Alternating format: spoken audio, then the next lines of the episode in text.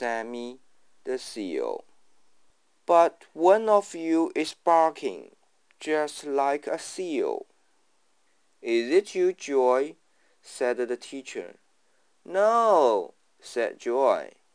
Is it you, Helen? said the teacher. No, said Helen. Is it you, Dorothy, Robert, Fred, Joanne, or Agnes? No, said the children. Then it must be you, said the teacher. I'm sorry. This school is just for boys and girls. Please let me stay, said Sammy. I will be good. All right, you may stay, said the teacher. Sammy was happy.